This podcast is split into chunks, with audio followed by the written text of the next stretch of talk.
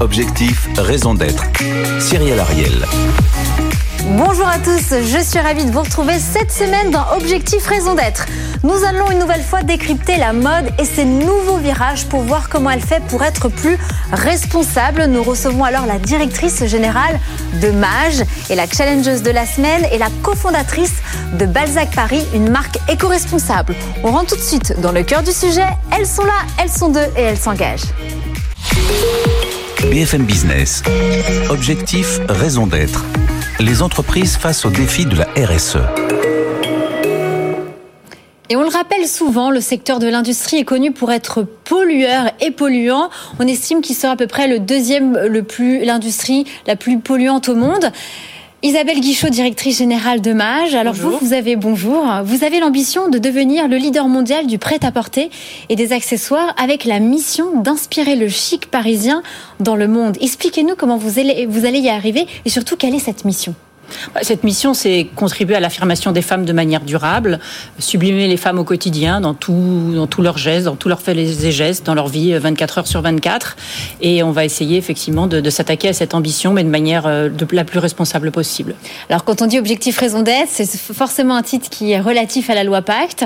Est-ce que vous réfléchissez actuellement au sein du groupe dans lequel vous êtes, SMCP, mais surtout au sein de votre marque, hein, c'est Mage qu'on reçoit aujourd'hui, à la raison d'être de, de Mage, qui est en train d'innover quand même déjà depuis 2-3 ans hein Bien évidemment, on y réfléchit tous les jours. Ça devient presque une philosophie de pensée et d'action. Ça devient une, un réflexe chez toutes les chez toutes les équipes qui nous le demandent. Ça devient un réflexe chez nos clientes qui nous le demandent aussi. Ça démarre dans la création du produit, dans le dessin du produit, dans son développement, dans son industrialisation, dans sa production, dans son transport, dans son cycle de vie en, magasin. Qu'est-ce que vous allez nous dire là? Est-ce qu'on peut avoir un scoop non, on, a fait, on, a fait des, on a fait des on a fait des, des, pas de géants, on va nous dire. Et quelque part, cette pandémie nous a aidé aussi à accélérer et à faire des bons assez spectaculaires, euh, notamment sur tout, le fret. Aujourd'hui, euh, plus de la moitié de notre fret euh, est soit en maritime, un tiers maintenant est par la route. On a même, on, fait même du fret par le train, ce qui nous était jamais arrivé on en, va en parler Asie. donc il y a des pas énormes qui ont été faits dans la, dans la, dans la gestion de notre client, de notre cliente au quotidien. Donc est-ce que de manière résumée, dans quelques mois, on pourra dire la raison d'être de Mage, c'est ça? La raison d'être de MAP, ça pourrait être effectivement de continuer à sublimer les femmes, mais de manière responsable. Alors, vous avez lancé en octobre 2019 votre première collection capsule de Genetic, le Genetic, et on a notamment Balzac Paris en plateau pour nous en parler. C'est très énergivore, notamment en termes de consommation d'eau. Vous avez des objectifs que vous vouliez atteindre, euh, par exemple pour l'été 2020, donc il y a à peu près un an, avec 100% d'une collection euh, de jeans éco-wash, des t-shirts en coton organique à 70%. Vous en êtes où aujourd'hui de vos chiffres? Le, jean, c'est un essentiel de la garde-robe, mais c'est aussi euh, sans doute le vêtement le plus polluant sur Terre. Donc on s'est attaqué à ce qui avait l'impact le plus important pour, pour l'entreprise. On s'est attaqué au denim, au denim, que ce soit le jean, la veste en jean. Maintenant, 100% de nos, jeans sont en eco-wash. Je crois que Balzac également a exactement la même technique. Les traitements sont faits au, sont faits au laser. Donc on a des jeans qui sont de plus en plus vertueux. On essaye aussi maintenant de les transporter intégralement par bateau. On a énormément avancé sur ce sujet et je pense que c'est un énorme gain pour la planète. On est passé de 60 litres d'eau pour un délevage de jeans à 1 litre. C'est spectaculaire comme, euh, alors, euh, impact. Chrysoline de, de Gatine, donc cofondatrice de Balzac Paris, vous vous en pensez quoi euh, chez Balzac Paris? Puis surtout, vous, je crois que vous avez des engagements euh, avec vos jeans, vos mais liés aussi avec la Fondation Hélène MacArthur. Ouais, exactement. Je vous rejoins. Le jean, c'est la pièce la plus polluante de nos vestiaires. il y a des pas de géants à faire sur ce sujet. Euh, je me posais la question de savoir si justement vous aviez entendu parler de la Fondation Hélène MacArthur, qui aujourd'hui accompagne vraiment les marques dans cette logique d'éco-conception pour faire vraiment l'exercice inverse, c'est-à-dire de penser à la fin de vie du produit dès sa conception. Et vous parliez euh, au début de l'entretien de justement euh, euh, engager vos stylistes dans une réflexion responsable et donc c'est faire des exercices inverses. Et aujourd'hui, je pense que dans cette dynamique responsable, on peut aller toujours plus loin. Et nous, c'est vraiment ce à quoi on s'attelle au quotidien chez Balzac Paris. Ça passe notamment avec la Fondation Hélène MacArthur dont on parlait, qui va nous accompagner sur des sujets comme par exemple enlever les rivets de nos jeans, qui sont les pièces métalliques qui empêchent de les recycler correctement, mais également le à, euh, absolument à l'arrière de nos mhm. jeans, qui aujourd'hui est une pièce en cuir et qui pour autant pourrait devenir une pièce végane pour justement être dans cette continuité d'un jean qui se recycle correctement. Est-ce que vous, chez Mage, rejoindre cette fondation, c'est quelque chose qui vous parle? Vous y avez pensé? Tout, tout à fait je rebondis sur ce que vous venez de dire. Effectivement, les jeans, nous, on est obligé d'enlever les rivets pour effectivement euh, assurer euh, la, fin de vie du, Donc en la fin de cycle vie. Donc, ça pourrait en permanence, on est dans ce, dans ce type de, de, réflexion. On y pense aux rivets près.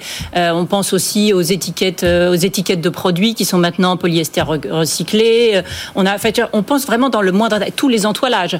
la plupart des vêtements que nous portons aujourd'hui, c'est pas uniquement un tissu extérieur, c'est aussi un entoilage intérieur qui doit être éco-responsable.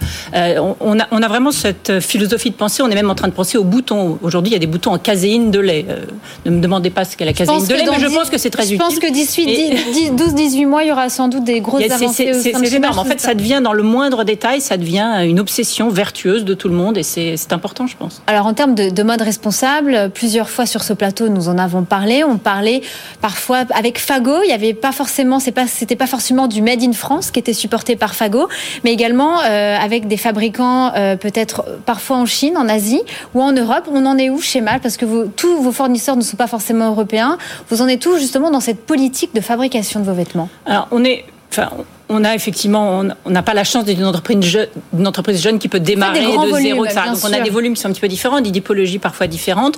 On a un parc de fournisseurs qui est assez varié. On a à peu près un peu, une petite moitié de notre parc fournisseur qui est en Asie, pas uniquement en Chine, en Chine au Vietnam, et le reste est en ce qu'on appelle Euromed, c'est-à-dire l'Europe, l'Europe de l'Est, le bassin méditerranéen. Euh, la plupart de nos fournisseurs, 80% euh, de nos fournisseurs stratégiques sont aujourd'hui totalement certifiés. Et, et curieusement, il faut sortir des clichés. Aujourd'hui en Chine, on a parfois des fournisseurs qui sont ultra certifiés. Je pense à la norme ISO 14001, je pense à Lecotex, je pense à BlueSign. Donc, on a aussi des entreprises en Chine qui sont de très très bons niveaux. Mais l'évolution du parc de nos fournisseurs, elle est, elle est aussi complètement liée à la philosophie peut-être la plus importante dans toute cette, euh, de tout cet impact RSE, c'est ce qu'on va appeler la, la planification de la demande. C'est produire moins, produire juste, produire au bon moment, au bon prix, au bon endroit et ne pas créer de gâchis. Alors c'est hyper intéressant parce que face à vous, effectivement, Balzac Paris, ils font pas non plus d'énormes volumes euh, par rapport à leur collection. Vous faites attention à ne pas produire trop, donc ça c'est hyper intéressant. Et qu'est-ce que vous en pensez par rapport à la politique de fabrication? Moi, je me pose la question justement de savoir si c'est justement une, uniquement une question de volume, le fait de, de devoir partir en Asie, parce qu'on a vu en effet une désindustrialisation de la filière, euh, notamment en Europe, parce que beaucoup de marques sont parties euh, vers euh, en dehors des frontières de l'Europe et notamment en Asie. Est-ce qu'aujourd'hui, il faudrait pas plutôt se poser la question inverse et se dire dans quelle mesure Mage peut de nouveau s'investir sur le territoire européen Alors, on, le fait surtout avec la crise. Est-ce que vous avez des problèmes avec la crise et l'Asie non, parce que quelque part, malheureusement, enfin malheureusement ou heureusement, dans cette pandémie, il y a eu un, cycle de phase qui a fait que quand euh, l'Europe a fermé, la Chine a redémarré, etc. Donc euh, on a on a toujours pu assurer la, production. Bien sûr, on le fait notamment dans, toute cette phase, ce qu'on va appeler souvent pour les implantations initiales, on va avoir tendance à travailler sur l'Asie, et après pour tout ce qu'on va appeler le réassort de proximité, on va travailler en Europe. Donc c'est, il faut, je pense que ce qui est important aujourd'hui, c'est d'avoir un parc de fournisseurs variés, complémentaires, avec des, des, typologies de savoir-faire complémentaires. Il y a des savoir-faire qu'on a en Europe. Donc il faut savoir aussi aller les complémenter en Asie. Je pense que tout est dans l'équilibre, mais là, l'Europe nous sert énormément à avoir effectivement du, du, réassort de proximité qui est extrêmement important. Vous parliez de savoir-faire qu'on a perdu. Je pense à un savoir-faire qui existe encore en France, qui est celui de la filière lainière. Chez Balzac Paris, on a rejoint une dynamique qui s'appelle le, collectif Tricolore, oui, connais, euh, que vous connaissez mmh. très certainement. Il y, a des, il y a des grosses enseignes comme par exemple LVMH, mais également des plus petites comme 1083, Balzac Paris, le slip français. Euh, Aujourd'hui, euh, la laine de nos moutons part en Asie à des prix absolument dérisoires. C'est quelque chose qui est aux antipodes d'une démarche responsable est-ce que justement euh, une marque comme Mage qui s'engagerait à nos côtés et aux côtés du collectif tricolore pour justement s'investir dans la réindustrialisation de la filière lainière, ça serait pas une bonne chose pour vos clientes qui seront sensibilisées à ce sujet par la crise du Covid dont vous parliez, Cyrielle? Ça me paraît être une bonne. Ça me, enfin, je pense qu'on est là encore, je pense qu'on est assez, on est assez mature et raisonnable sur ce sujet-là. Bien évidemment qu'on est prêt à s'engager dans toutes les aventures, surtout si elles sont françaises, puisqu'on est des, nous sommes des marques de, naissance et de berceau français. Euh, sur toute la laine, on a travaillé énormément sur la traçabilité, puisqu'on est en RWS absolument partout. On est aussi, les 80% de notre collection de manteaux est en laine recyclée. Donc, on pense aussi, on pense aussi à toute cette filière Bien évidemment, on peut essayer de faire euh, des essais en, France sur, euh, sur notamment des petites séries. C'est là où ça va être extrêmement intéressant parce que les volumes qu'on a ne peuvent pas être produits en France, mais sur de la petite série, sur des réassorts, bien évidemment, c'est des aventures euh, qui peuvent être très intéressantes. En fait, les volumes, ils mm. pourraient. Enfin, je me dis, si jamais des donneurs d'ordre comme Mage ou même au sens plus mm. large, oui, vous pouvez être des fers de lance dans ce secteur sur des volumes. Finalement, ça permettrait à toutes ces usines européennes, voire françaises, à s'industrialiser de manière. Pas nous, euh, ouais, pour globaliser. En fait, il faut être sûr qu'on les, les, on, on, peut travailler comme ça. Il faut être sûr aussi qu'on ait les savoir-faire. Sur la maille, euh, il y, a, y, a, des savoir-faire qui sont plus là, mais bien évidemment, c'est aussi de l'éducation, c'est aussi de la pédagogie, c'est aussi de l'enseignement. Il y a aussi sans doute du soutien à apporter à un certain nombre d'écoles là-dessus. Et on le fait beaucoup, notamment euh, par beaucoup de dons de machines, de tissus, etc. Il y a aussi tout ce travail-là à faire, et bien sûr, on est prêt à le faire. Bon, bah, ça, c'est une bonne nouvelle. Merci, Chrysoline de Gastide, pour, pour challenger. En plus, c'est bien, ça, ça, ça, ça, engage aussi nos, nos, marques à nous françaises à, à, évoluer dans le bon sens. On va parler maintenant de la seconde main. C'est une tendance de fond qui est en forte croissance. On estime que le marché devrait croître de 15 à 20% au cours des cinq prochaines années, selon le cabinet Boston Consulting Group. Vous, Maj, vous avez noué notamment un partenariat avec le leader mondial du marché de l'occasion. On en a notamment parlé, 11e euh, licorne euh, française avec Vestiaire Collective. Expliquez-nous et quels sont vos retours. Bah, On s'est rendu compte que avant même de faire le tri de nos placards pendant, le, pendant, la, pendant la, les confinements, on s'est rendu compte qu'il y avait un marché euh, qui existait de revente de nos produits. il est naturel, il est logique. Euh, euh, aujourd'hui, les plateformes que je ne citerai pas ont toute une forte activité, et notamment quand on a regardé le nombre de produits de nos marques qui étaient sur ces sites, c'était assez, assez intéressant. Et on s'est dit, c'est une clientèle à qui on doit parler, avec qui on doit avoir un discours et qu'on doit sensibiliser et à qui on doit donner envie de réacheter en recyclant ce qu'elles ont déjà acheté chez nous. Et l'idée avec Vestiaire Collectif, c'est effectivement à chaque fois qu'une pièce de mage a été vendue sur Vestiaire mhm. Collectif, on abondait avec un bon d'achat pour donner envie aux clientes de revenir, de revenir chez nous ou de faire un cadeau. Voilà. Et vous, chez Balzac Paris, vous avez euh, lancé la rubrique seconde main, notamment lors du Black Friday 2020. Euh, quels sont vos retours et est-ce que ça s'impose aujourd'hui comme une, une évidence? Alors, une évidence, d'autant plus au moment du Black Friday, parce qu'on a invité le consommateur à vider son dressing plutôt mmh. qu'à le remplir. Donc, euh, c'est une initiative qui me tient vraiment à cœur. Aujourd'hui, sur la plateforme seconde main, on a plus de 140 000 visiteurs uniques. On a aujourd'hui 500 produits qui sont mis en vente et 400 produits qui ont été vendus, avec un taux de conversion qui se situe entre 0,4 et 1 donc c'est des chiffres qui sont tout à fait encourageants. Nous, notre philosophie, c'était vraiment que Vinted ne devienne pas notre concurrent principal, parce qu'aujourd'hui, 12 millions de Français sont sur cette plateforme, et c'est vraiment la France qui est l'épicentre mmh. euh, de ce phénomène Vinted.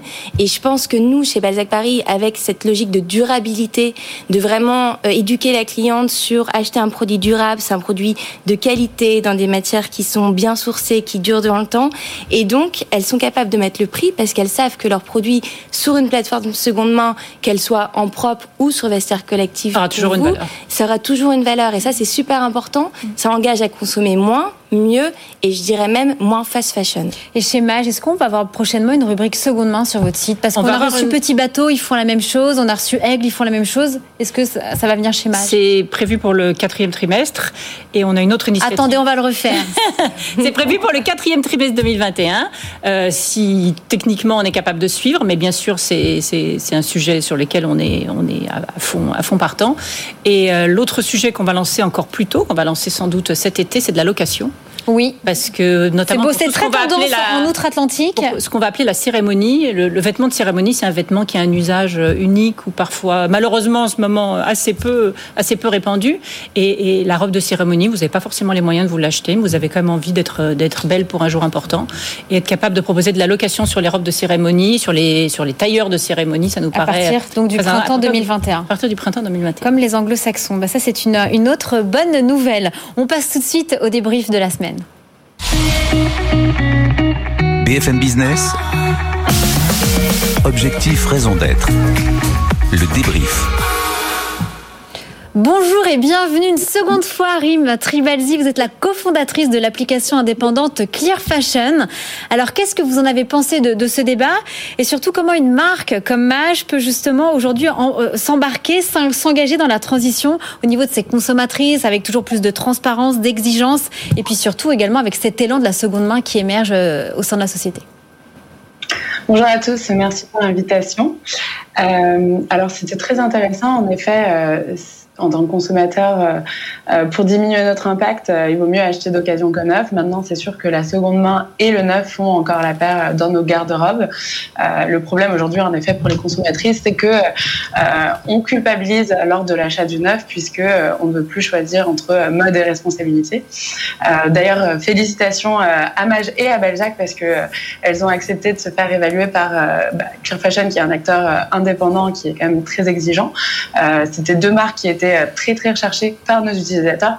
Et donc ça, ça prouve en effet que les consommateurs sont en demande de transparence, veulent en savoir plus sur les pratiques des deux marques. Euh, maintenant, c'est vrai que lorsqu'on regarde les notes justement de Mage euh, sur l'application, on voit qu'il y a un bon départ, c'est-à-dire qu'il y a des objectifs qui sont datés, qui sont chiffrés, il y a un vrai plan d'action, il y a de plus en plus de matières éco-responsables, des actions pour réduire les émissions carbone, plus de liens avec les fournisseurs mais on n'est pas encore euh, au top. Pourquoi? Puisqu'il y a encore un manque de transparence. Quand on rentre dans une boutique, tout simplement, euh, on trouve des robes qui sont, par exemple, à 200 euros et on ne sait pas en fait qui les a fabriquées, dans quelles conditions. Donc moi, je pense que pour aller plus loin et répondre à la demande de transparence des consommateurs, euh, il faudrait que peut-être euh, la marque euh, soit encore plus transparente, peut-être en boutique, qu'elle facilite justement l'accès des informations sur les fournisseurs pour rassurer les consommateurs sur notamment le prix euh, des vêtements, puisqu'on veut acheter maintenant. Isabelle des Guichot voulait rebondir. Oui, Non, je, je, suis complètement d'accord. C'est un sujet qu'on a, qui remonte très souvent, à la fois de, via nos équipes ou via, ou via nos clientes. On est en train d'y travailler avec sans doute à terme un QR code qui permettra effectivement d'avoir la traçabilité totale. On a un scoop aussi pour 2021 ou pas, Isabelle Là, on est en train de techniquement de voir comment on est capable, quand on est capable de le faire. Euh, non, non, c'est complètement logique. Je, c'est un process, la RSE. C'est une révolution lente, c'est un changement d'état d'esprit, c'est une transition. On n'est pas encore parfait. On essaie d'améliorer nos notes. C'est comme le carnet de notes. on essaie d'avoir un carnet de notes un peu meilleur chaque, chaque, chaque trimestre. Et on, mais, mais on, a encore, on a encore du chemin à faire, c'est clair. Vous voulez réagir rapidement, Chris Je suis d'accord avec vous. Je pense qu'il faut être très humble, très authentique. On est une industrie polluante. On rajoute sur la planète des choses dont les gens n'ont pas besoin. Pas forcément. Donc il faut être vraiment à l'aise avec ce propos. Par contre, je rejoins aussi euh, le, le, propos de Clear Fashion d'accompagner. Pourquoi pas forcément Isabelle Guichot? Parce que Enfin, pas, forcément parce que c'est pas c'est pas c'est pas obligatoire, c'est pas logique, c'est pas toujours toujours très facile. Enfin, je veux dire, il faut il faut il faut pouvoir prendre ce chemin, mais avec euh, avec la, la célérité qui sera la nôtre. Enfin, soyons Soyons honnêtes, soyons modestes, et puis surtout c'est le pas à pas qui est important. C'est le pied à pied, le pas à pas, et chaque étape franchie, chaque bouton changé, euh, c'est un. Mais je me dis aussi, est-ce que ça, vous parle aussi toutes les deux? Je me suis bien évidemment abonnée à vos, newsletters. Hein. J'aime aussi m'habiller en seconde main, mais aussi avec avec des, des, marques qui me parlent. Mais est-ce que, par exemple, je reçois beaucoup de newsletters? Est-ce que ça fait partie aussi dans la stratégie? Dès que vous sortez Là, j'ai vu chez Mage les nouveaux sacs, etc. Peut-être de réduire, peut-être vos newsletters pour peut-être euh, éviter d'inciter encore plus à, consommer C'est une question que je me posais. C'est un sujet dont on a parlé la semaine dernière, donc euh, ah. c'est tout frais. Peut-être qu'il en faut moins ou il faut mieux les cibler. Je pense qu'il faut, il faut être capable aujourd'hui de mieux parler à chaque personne selon euh, ses envies, selon euh, ses goûts, selon son, sa propre dynamique. Je pense qu'effectivement, on, a des on a trop de messages. La communication, à, La communication, je crois qu'on peut rentrer en granularité de manière un peu plus fine sur, sur le message. Et on vous redonne la parole, Rim Trabelsi, pour conclure ce débrief par rapport à ce débat. Oui, alors je suis, je suis d'accord en effet. Euh, euh, il faut, c'est aussi peut-être la responsabilité des marques euh, d'éviter peut-être de créer des besoins de, d'achat de vêtements. Et en effet, vous pouvez agir notamment en ciblant peut-être mieux lorsque des personnes ont besoin d'acheter et peut-être leur proposer en effet de l'occasion et du neuf lorsque vous aurez ces plateformes-là. Eh bien, d'accord. Moi je, moi, je suis d'accord avec ça. Nous, c'est dans cette logique qu'on a lancé une ligne qu'on a appelée les éternels, qui sont des vêtements qui sont disponibles toute l'année et qui sont vraiment des bons basiques de, leur, de vestiaire pour les clientes. Eh bien, écoutez, merci beaucoup. On passe tout de suite à l'impact de la semaine. BFM Business. Objectif, raison d'être. L'impact de la semaine. Alors cette semaine, j'ai un coup de cœur pour une marque britannique. Alors je ne sais pas si vous la connaissez, c'est Elvis et Cress. Elle est née en 2005 à Londres et c'est une marque anglaise qui transforme nos déchets industriels en produits de luxe. Tout a démarré en 2005 et ils ont commencé par recycler les tuyaux d'incendie déclassés de Londres, des sites d'enfouissement, en les transformant pour en faire des sacs à main. Alors ils sont bien évidemment tout de suite ils ont tout de suite intégré cette logique de mode circulaire. Et récupèrent des matières premières, ils les transforment en accessoires de luxe et ils versent également 50% des bénéfices à des associations caritatives qui bien évidemment luttent contre la pollution des déchets. En 2017, sur une durée de 5 ans, ils se sont associés à la fondation Burberry. Ils ont récolté plus de 125 tonnes de chutes de cuir de Burberry et bien évidemment, ils ont été reconstitués en vêtements de luxe. Ils sont également certifiés Bicorp et depuis leur lancement, ils ont transformé plus de 200 tonnes de matériaux qui ont été donc récupérés. Qu'est-ce que vous en pensez, Isabelle Guichot? J'adore ce genre d'initiative. Il y en a, il y en a énormément. Euh, il y en a énormément qu'on voit tous les jours. L'upcycling arrive partout avec des matières les plus improbables qui soient. J'adore. Je trouve en plus c'est des sources de créativité euh, étonnantes. Euh, et les tuyaux d'incendie. C'était la première fois que j'avais entendu parler. Des pneus, des tuyaux d'incendie. Enfin, non, je suis très très admirative et je regarde toujours avec beaucoup d'attention toutes ces initiatives. Peut-être des collections capsules prochainement chez Marge pour l'été 2022. Pourquoi pas? Pourquoi pas? Chrysaline de Gatide. Moi, j'adore. Euh, chez Balzac, on a tendance à dire que la matière qui première qui consomme le moins est celle qu'on ne produit pas. Et donc, c'est dans cette logique qu'on fait deux fois par an des euh, collections autour de chutes de tissus qu'on récupère de marques ou alors de Balzac, puisqu'on serait pas allé au bout de nos rouleaux. Donc, on est vraiment euh, dans cette même logique depuis le début de l'aventure Balzac. Donc, je suis à 100% derrière cette initiative. Et Rim Trabelsi, vous en pensez quoi? Tout à fait Il faudra les mettre sur l'application Clear Fashion. Hein.